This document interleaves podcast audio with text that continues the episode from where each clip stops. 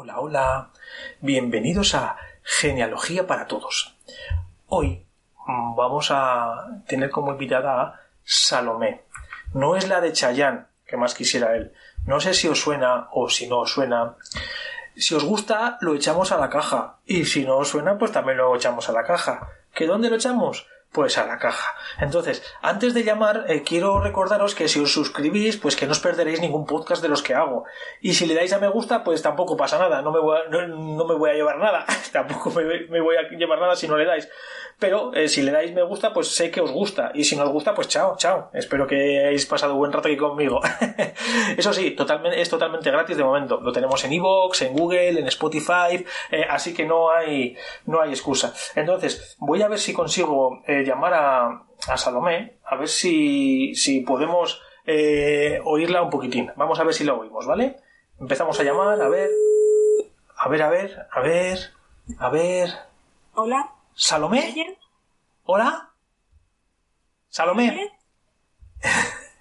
¿Me oyes bien? Sí, sí, yo te oigo. ¿Tú a mí me oyes? Sí, sí te oigo. Bueno, vale. Por fin nos ponemos de acuerdo. Eh, bueno, entonces eh, te quería preguntar, eh, tú eres Salomé, ¿verdad? Sí, soy Salomé. Salomé, yo soy Jesús, de Genealogía para Todos. ¿Has escuchado algún capítulo alguna vez? Sí, he escuchado un par de ellos. ¿Te, han resultado agradables o tostones? No, no, muy dinámico, muy dinámico, sí. Vale, pues mira, antes de tirar para adelante, eh, eh, nos metemos a la caja, ¿vale? O sea, a la caja. Voy a decir que eres la directora de A la caja, pero como te, te he comentado alguna vez, yo a la caja no tengo ni idea de lo que es porque eh, nos presentó un amigo en común que es Fernando, ¿vale? Entonces te quería hacer unas preguntillas, a ver, ¿qué, ¿qué, es a la caja? ¿Qué es a la caja? No entiendo yo a la caja, a la caja, ¿qué es? Cuéntame algo. Bueno, la caja es el nombre con el que se conoce a mí y a, mi equipo, eh, porque nos dedicamos a meter cosas en caja, y van a la caja, es decir, como archivero y, genealogista de hace un tiempo a esta parte. Ya, ¿cuántos sois? ¿Cuántos sois? Sí. Pues mira, en el proyecto estamos mi marido Juan Pablo Molina y yo, que somos los que estamos a 100%, y actualmente pues contamos con varios colaboradores. Tenemos tres colaboradoras en genealogía, otra que es mexicana que nos ayuda con la paleografía y nada, y algunos profesores colaboradores en la rama de formación. Vale, y así que vamos creciendo. En la rama de formación, eh, ¿cuánto tiempo lleváis? Pues la marca como tal nació en 2012, como una fórmula para salir, para, seguir trabajando como, como archivos, porque como muchos de los que nos dedicamos a esto, pues venimos del ámbito becario y ah. precario ah. y queríamos continuar, pero de una forma pues más digna y más profesional. Vale, eh, yo pues, quiero, encargarte un, un, trabajo de papiroflexia, pero me decís que no hacéis papiroflexia, ¿hacéis kusudama? Eh, no, eso todavía no. Es que es, eh. ¿Sabes lo que es el kusudama? Que es, una variante del, del, origami que hace sus piezas y, y, vas montando con cosas con papel, ¿no? Porque papeles, eh, tocáis muchos papeles, pero origami y esas cosas no.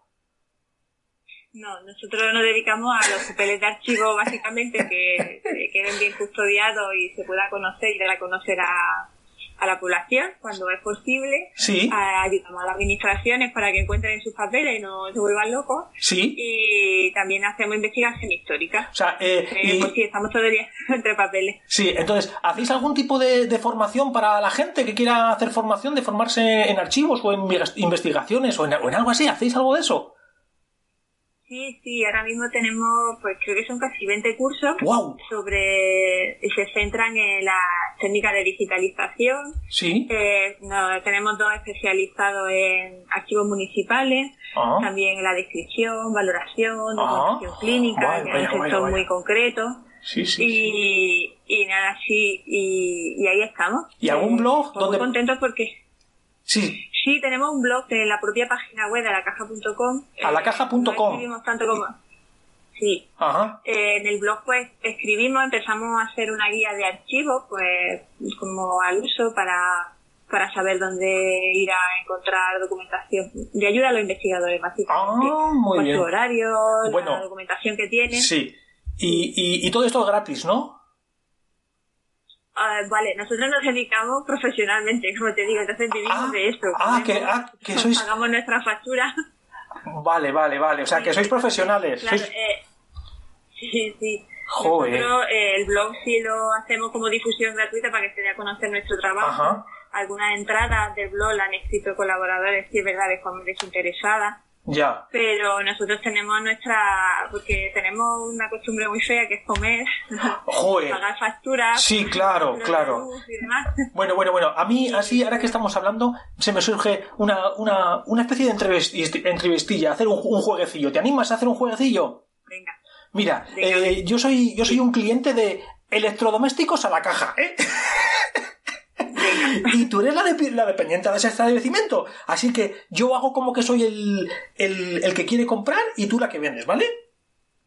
Venga. Hola, buenos días. Buenos días, que desea. ¿Cuánto cuesta un frigorífico? Pues un frigorífico depende de las prestaciones que necesite. Ojo, pero, No pero es, es que yo... ofrecer algo básico Sí. o algo más complejo. Joder, pero es que, a ver, yo, yo no sé, yo quiero un frigorífico de cuatro puertas, de 16 cajones, de, de 32 estanterías, de 64 cuadraditos, es solo por curiosidad, ¿eh? Es dígame más o menos que es solo por curiosidad. Pues ahora mismo tendría que hacerte un presupuesto personalizado, que me comentas, Jo. pero sí tenemos tenemos esa, esa opción. Joder, mira que sois, ¿eh? Es que en la ciudad de al lado a mí me dan el, el, el- el frigo gratis, ¿no podías dejármelo gratis? Pues no, porque quien monta el frigorífico y quien lo trae al establecimiento, pues nos cobra y pagamos nuestros impuestos para tener el frigorífico en la, ofrecer el frigorífico en Vale, vale, vale, vale. condiciones. No, me- no me, no me cuentes más. Espera un segundito que voy a salir a la calle, porque hay gente que tiene partes de mi frigorífico en la calle que me pueden valer, ¿eh? A ver que, que, que con lo que me cuentan, lo que me cuentan en la calle, ¿eh? Eh, eh, si eso en un par de horitas voy a volver. Mira, mira, eh, a las dos horas vuelvo, a las dos horas vuelvo y le digo, mira, este frigorífico es el que he podido hacer. Ahora, eh, eh, estoy mirando en internet y tengo piezas, pero no sé cómo montarlas. Es que eh, por internet y entre la gente de fuera y lo de internet, pues, pues ya casi tengo un, frigorífico, pero yo lo quiero gratis. ¿eh? Eh, por favor, ¿me podría usted montar el, el frigorífico y, y- y seguir montándomelo? ¿O no? De, te cobraremos la hora que dediquemos al montaje. Hombre, hombre, pero que, que- ya te he dicho que en el pueblo de al me lo montan gratis. Pues nada, pues coge el coche y ve al, al pueblo de al lado y que te lo monten gratis.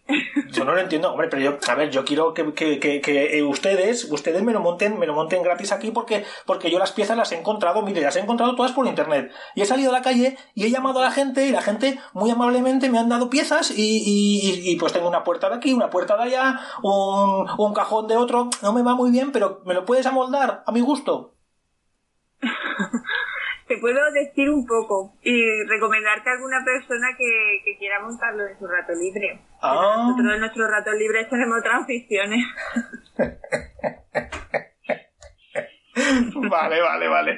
Bueno, vamos a dejar este juego, que puedo seguir así mucho tiempo, porque como siga así me voy a enfadar y, y- y encima voy a decir que tú eres mala. Voy a, te voy a decir que eres mala porque no me lo quieres montar gratis, cuando a mí la gente me lo monta gratis, ¿eh? Mira a ver, mira a ver. Bueno, señores de la caja, me voy a cambiar de establecimiento y cambiamos de, de tema, ¿eh? ¿Qué tal?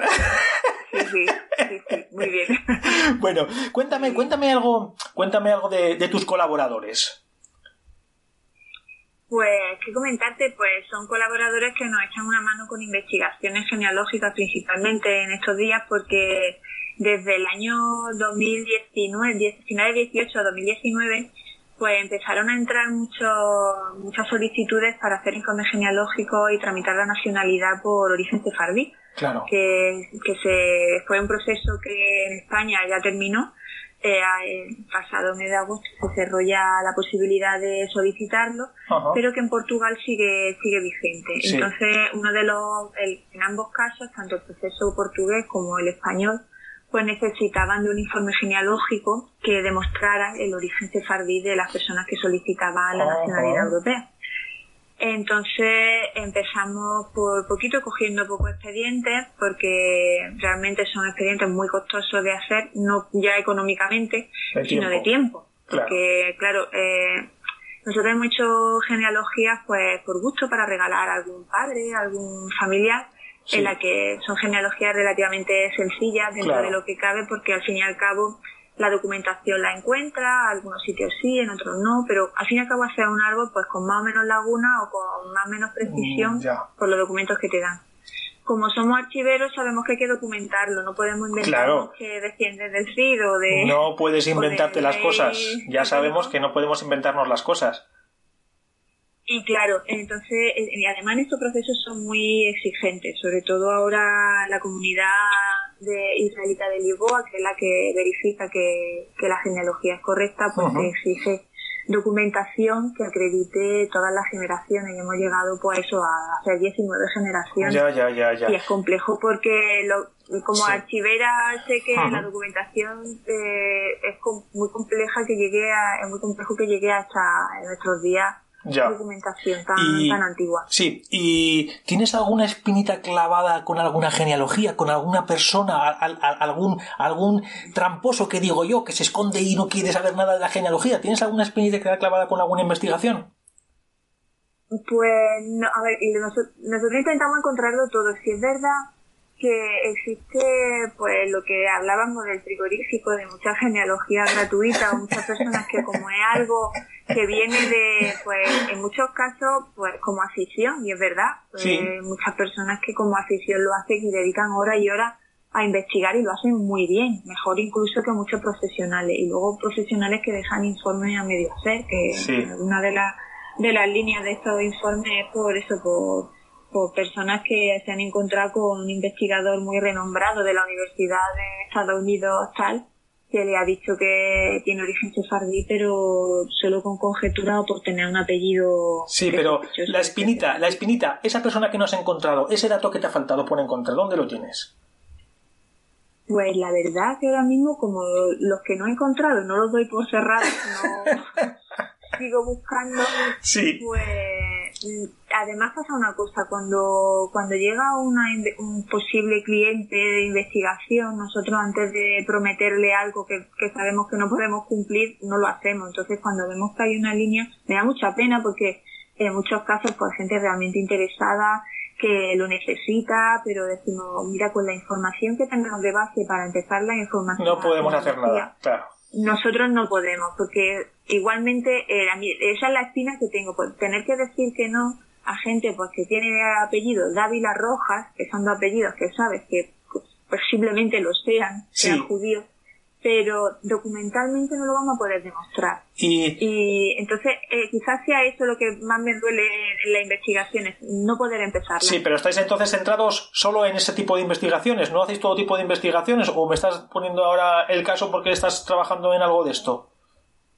Ahora mismo ese es el volumen mayor, pero es verdad, también tenemos una línea que es la genealogía sucesoria, que es la encontrar herederos de herencia ab intestato, que se llama, ah. personas que fallecen sin dejar herederos y, necesitamos encontrar a, los herederos legítimos que existen para que sean ellos los que reciban la herencia y no se quede en, el Estado, creo. La, y y, legislación. ¿eh? Sí. Y cuéntame, cuéntame alguna experiencia extrasensorial, esas que has tenido con la gente que te pide cosas, no sé, raras. O alguna, alguna cosa que has leído que era algún dato guay.